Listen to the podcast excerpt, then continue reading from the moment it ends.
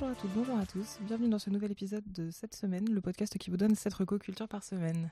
Épisode un petit peu spécial aujourd'hui car ce sont les tops de l'année. Et on commence avec le podcast. C'est un peu cocasse que ce soit euh, un de mes tops de l'année car c'est leur euh, dernière saison, mais j'ai découvert cette année le podcast 2 heures de perdu. Enfin, je le connaissais de nom, mais je n'avais jamais écouté. Et du coup, cette année, je les ai euh, tous rattrapés. Donc j'ai rattrapé les, les 9 saisons car ils sont actuellement dans leur dixième saison qui le clôtureront euh, à l'Olympia au mois de mai. Donc si vous ne connaissez pas le concept, c'est une équipe euh, entre 4 et 6 chroniqueurs qui décortiquent un film, plus ou moins mauvais, avec euh, plus ou moins d'humour et de talent. Et moi c'est un podcast que je trouve très drôle, qui est disponible sur toutes les plateformes.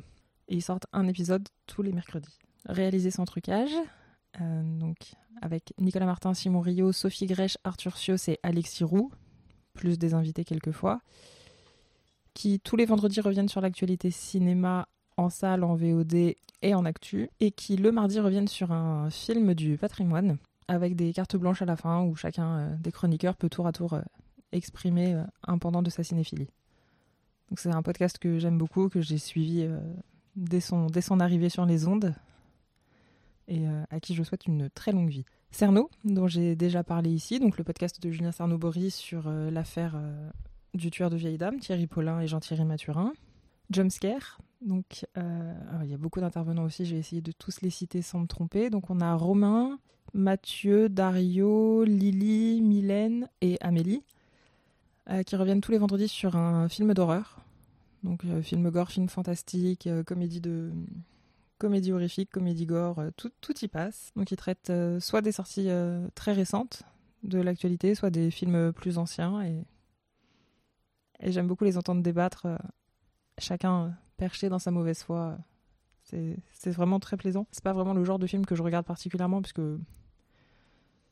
j'ai un peu de mal avec certains genres de l'horreur, mais même sur des, des films que je ne verrai jamais, c'est très intéressant de les, de les écouter parler et débattre. Ils ont tous des, des backgrounds et des, et des interventions toujours très, très pertinentes. Et on passe à la littérature. Donc pour la littérature, j'ai choisi des livres que j'avais découverts en 2023 et pas nécessairement des, des livres qui sont sortis en 2023. Et on commence avec Virginia Woolf contre Rat Togoth de Sushina Lagouge. Euh, bah, c'est tout est dans le titre, hein, donc c'est euh, la, la célèbre autrice Virginia Woolf qui se bat contre des grands anciens sur une plage, alors que tout le monde la pense folle. euh, elle, elle sait qu'elle n'est pas folle et elle sait ce qu'elle a vu. C'est un, une autrice française qui a écrit ça et je suis euh, et je suis très curieuse de découvrir ce qu'elle a écrit d'autre. Je crois que c'est son troisième roman et qu'elle est en train d'en écrire un quatrième, quelque chose comme ça. Et, j'ai beaucoup aimé le style euh, d'avoir justement toute cette cette Angleterre victorienne, très féminine dans ses codes, ses clichés, voilà, ces personnages qui ne sont pas libres ni de, le- ni de penser, ni dans leurs mouvements euh, à cause des grandes robes. Et à côté de ça, euh, toute la, mythologie euh, Lovecraftienne des, grands anciens. C'était vraiment très plaisant à lire. Un peu moins plaisant à lire, mais tout aussi passionnant, et Yapu Beta Humain de Shoujo Numa. Donc là, on part sur un, un gros pavé, hein, on est sur euh, 1434 pages. Donc ça se passe sur une planète qu'on n'identifie pas tout de suite, où les Allemands ont gagné la Seconde Guerre, mais c'est même pas tant ça qui est important, c'est en fait c'est un monde où les Japonais ont été réduits à, l'état de, de meubles, de d'objets, voilà donc de, de bêta humain, comme nous le dit le titre. Euh, donc on est dans une société matriarcale où vraiment donc les, hommes ont très peu de pouvoir, ont très peu de choix, c'est vraiment les, les femmes qui décident et qui dominent, et encore plus sur les personnes racisées, donc qui sont réduites en esclavage, et les personnes asiatiques, japonaises notamment, particulièrement, qui sont vraiment voilà, euh, modifiées génétiquement pour devenir euh, toutes sortes de meubles, donc des, tables, des chaises, des bidets, plein d'autres choses que je ne vais pas détailler ici pour ne pas choquer, mon, pour ne pas choquer vos oreilles chastes. C'est un roman très complexe, euh, donc de, par son histoire, mais aussi dans la manière dont, euh, dont il est écrit. Donc on est dans un monde totalement di- différent du nôtre. Et du coup, il y a plein de nouveaux termes, mais tous les termes voilà, sont, expliqués en long, en large et en travers. Vous avez des notes de bas de page qui font euh, parfois quatre pages, tellement il y avait de, de choses à expliquer. C'est un, livre aussi qui a été euh, introuvable pendant de nombreuses années et qui est ressorti en, fin d'année dernière. Et qui a la particularité que je vous ai dit que l'auteur c'était Shoujo Numa, mais on n'en est pas vraiment sûr parce qu'on ne sait pas qui a écrit. On ne sait pas si c'est une seule personne, donc si c'est ce, Shoujo Numa. On ne sait pas si c'est un auteur sous pseudonyme. certains parlent même que ça pourrait être écrit par Mishima. Peut-être un collectif d'auteurs, vraiment, on n'en sait pas beaucoup plus à ce sujet et c'est, et c'est ce qui confère cette aura si particulière à ce, à ce roman très particulier mais vraiment passionnant. In the After, dont j'ai déjà parlé, euh, dont j'ai déjà parlé cet automne, donc euh, roman de, science-fiction euh, et d'anticipation où, où, des monstres envahissent les villes et, et où une jeune jeune fille va se, va tenter de va tenter de survivre en pensant être la dernière survivante. L'amante sauvage de Mohamed Kenzi qui nous plonge dans les bidonvilles de Nanterre dans les années 60 sur les violences familiales, l'école buissonnière. Donc en fait, on va suivre Vraiment, c'est un, témoignage, une, biographique de l'auteur, Mohamed Kenzi, qui revient effectivement sur, euh, sur la, manière dont son arrivée en France s'est passée. Donc, il est né en Algérie en 53, il arrive euh, en France en 1960. Et comme vous pouvez vous en douter, euh, tout, n'a pas été très facile pour lui.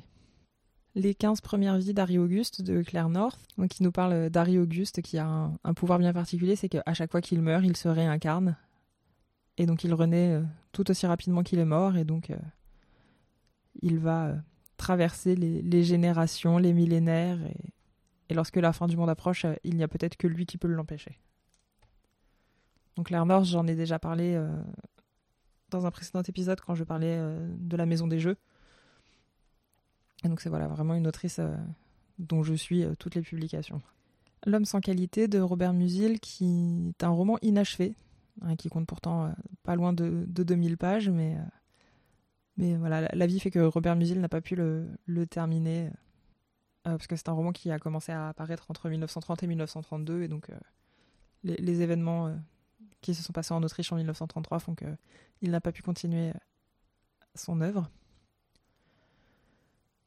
Et donc c'est vraiment un roman fleuve où on va suivre une, une vingtaine de personnages sur des, donc des personnages très divers, très variés, et c'est sur des thèmes tout aussi euh, variés. Donc euh, voilà, donc Ulrich, qui est notre héros, donc l'homme sans qualité, euh, qui va beaucoup se, questionner sur sa vie, ses passions, ses, relations, sur ce, qu'il fait, sur le sens de la vie, et qui nous parle aussi de la Kakani, qui est, le nom qu'il donne à l'Autriche-Hongrie, déjà peut-être pour éviter la censure donc un régime euh, très autoritaire euh, qui vire peu à peu euh, dans la dictature. Et c'est vraiment, c'est vraiment très passionnant, très intéressant de lire toutes, les, toutes les méandres des, vies différentes de tous les personnages que l'on va pouvoir suivre. Ça, rejoint un petit peu le, en termes de, de difficulté de lecture. Je crois il est souvent mis en comparaison avec le Ulysse de Joyce ou le livre de l'intranquillité de Fernando Pessoa. Voilà, on le compare aussi à Abel du Seigneur, voilà, sur ce, côté euh, euh, roman euh, décrié à sa sortie, mais qui maintenant est, vraiment encensé de toutes parts. Le manoir de Chartwell, donc la, bande dessinée dont je, parlais dans mes, dans mes épisodes de septembre, qui est vraiment une, la bande dessinée qui m'a vraiment mis une, grosse grosse claque cette année. Donc je le rappelle, hein, qui parle de de violences sexuelles et de, pédophilie euh, dans un internat pour jeunes garçons. Et un euh, donc c'est un, thème qui est vraiment très dur, mais c'est vraiment une une grande grande œuvre euh, que, j'ai lue là. Et je pense que ça fait plusieurs mois et je l'ai toujours pas totalement digéré. Avant dernière reco littéraire, enfin avant dernier top, donc Héros civilisation d'Herbert Marcuse, donc qui est un, un ouvrage philosophique de 1963 qui met à mal un petit peu la, thèse de Freud selon laquelle le bonheur n'est pas une valeur culturelle. Euh, là, Herbert Marcus va vraiment nous dire que, bah, si, c'est une valeur culturelle, en tout cas, ça peut être une valeur culturelle. Et voilà, est-ce que la libre satisfaction des besoins intellectuels de l'homme est compatible avec l'existence d'une société civilisée? Euh, Voilà, Herbert Marcus va essayer de, proposer des, éléments de réponse euh, en se basant un petit peu sur ce qu'avaient pu écrire Hegel, Marx et Freud auparavant. Donc euh, malgré les, thèmes que, je viens d'énoncer là, et le fait que ce soit un livre de philo, on, pourrait avoir l'impression que c'est un petit peu dur à lire. Et en fait, pas du tout. Le style d'Herbert Marcus est vraiment euh, très agréable à lire. Et on termine ce top littérature avec La dialectique négative de Théodore Adorno. Donc là encore, euh, philosophe allemand. qui est un petit peu plus ardu à, appréhender que le, que le précédent. En tout cas, c'est ce que j'ai ressenti moi en le lisant. Euh, donc ce qui a été pensé peut être réprimé, oublié, se perdre, mais on ne peut nier qu'il en reste quelque chose. Donc là encore, ça se base sur les, écrits de Hegel, donc la dialectique.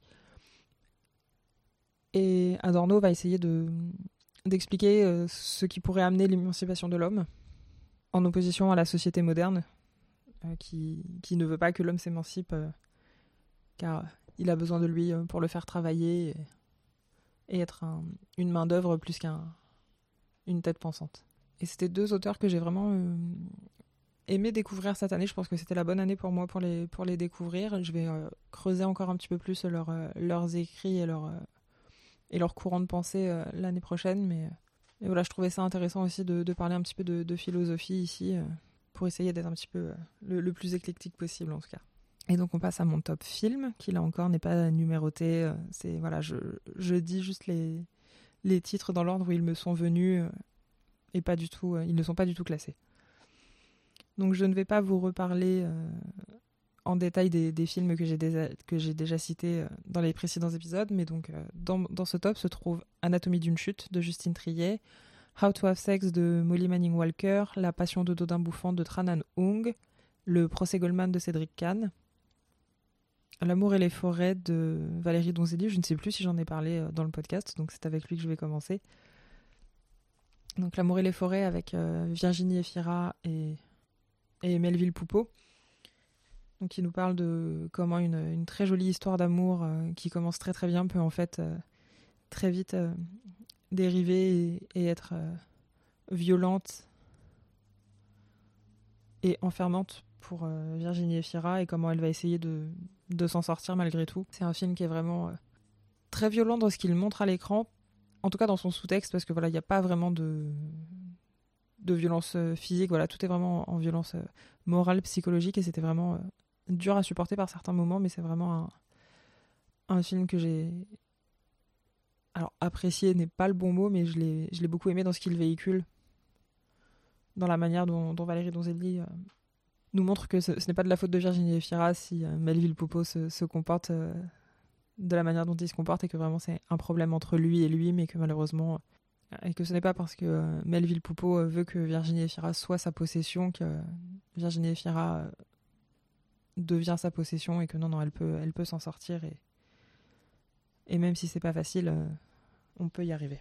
Nos cérémonies de Simon Riette avec Simon et Raymond Bord qui est un film euh, fantastique français. Donc les deux frères incarnent Tony et Noé,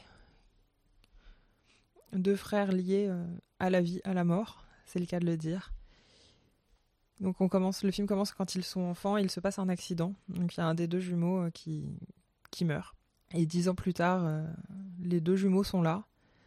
Ils sont désormais jeunes adultes et en fait, il y a un secret justement autour de la, de la mort d'un des jumeaux et de la manière dont il peut revenir à la vie. Et c'est vraiment très poétique. Il y a des couleurs qui sont vraiment sublimes. Donc c'est filmé euh, vers Royan, je crois. En tout cas, l'histoire se passe à Royan. Je ne sais pas si, si ça a été tourné là-bas. Mais vraiment, les couleurs sont incroyables. Les deux frères euh, Bor ne sont pas du tout acteurs. Ils sont artistes martiaux à la base et c'est leur premier rôle. Je crois qu'ils avaient été un petit peu mannequins avant, ceci dit. Et vraiment, ils ont une présence à l'écran qui est, fascinante.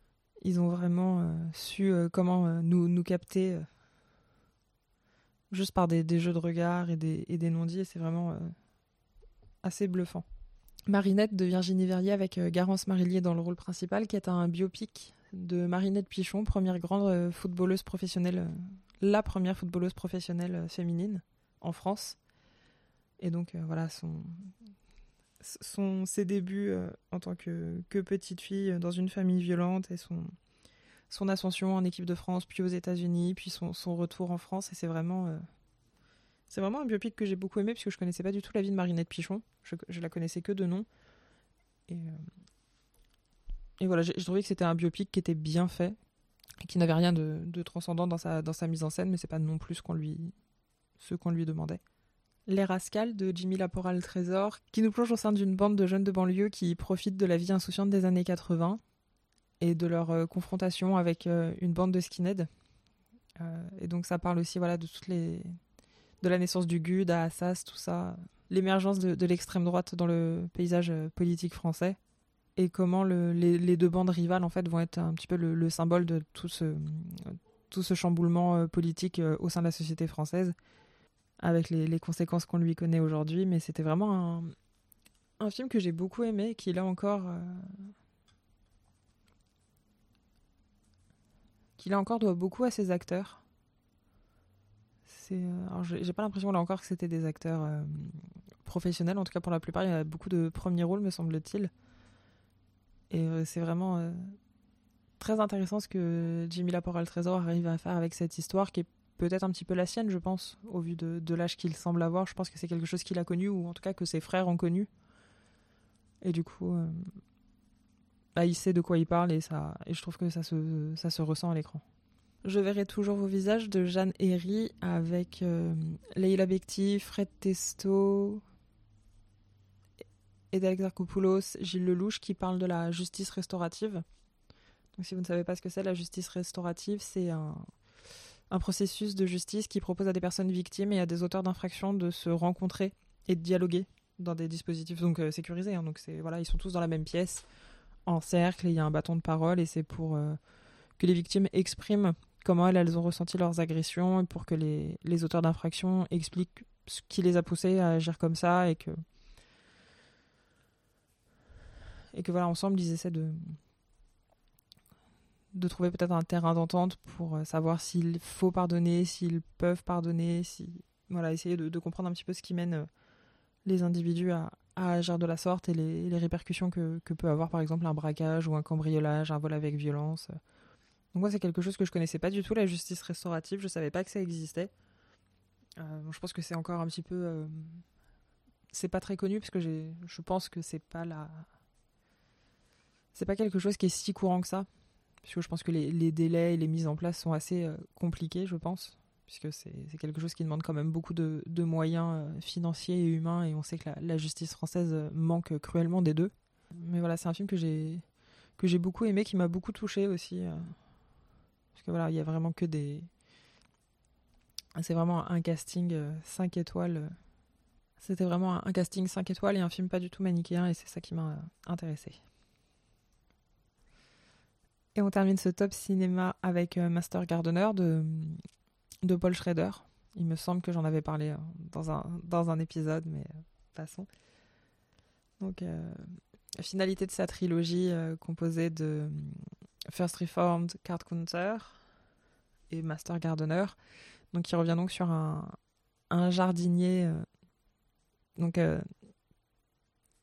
Joel Egerton qui est jardinier euh, pour la riche Meryl Streep, qui va devoir accueillir sa, cousine qu'elle n'aime pas beaucoup. Bah parce qu'elle est raciste et que sa, cousine est, métisse et du coup elle la prend un petit peu par, euh, par pitié, mais en fait, elle n'a pas trop envie qu'elle soit là. Et, voilà, il va y avoir une sorte de, relation. Euh. du coup, ça va semer un petit peu le trouble dans les relations que Meryl Streep entretient avec Joel Egerton, ce que la, la relation que lui va entretenir avec la cousine, la cousine avec euh, Meryl Streep. Va, comme toujours chez Paul Schrader, on est sur, sur la rédemption des des cas les, plus désespérés et les plus perdus, mais euh, c'est vraiment. Euh, vraiment toujours très fort la manière dont il arrive à, à nous montrer les, les, enjeux et à nous présenter les personnages en vraiment quelques plans. Notamment, voilà, un gros plan sur un cahier, ça dit énormément euh, de, de, son personnage.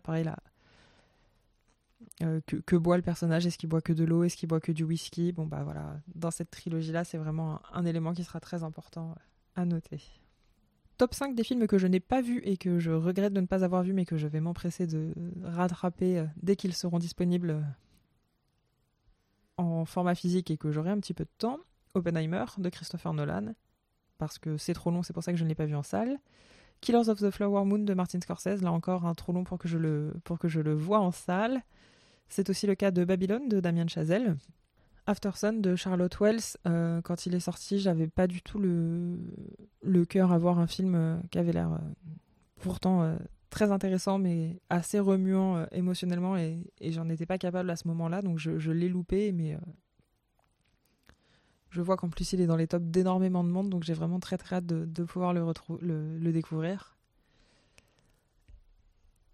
Et L'île rouge de Robin Campillo qui avait réalisé 120 battements par minute. Et là, si je ne l'ai pas vu, c'est juste parce que j'ai manqué de temps au moment de sa sortie.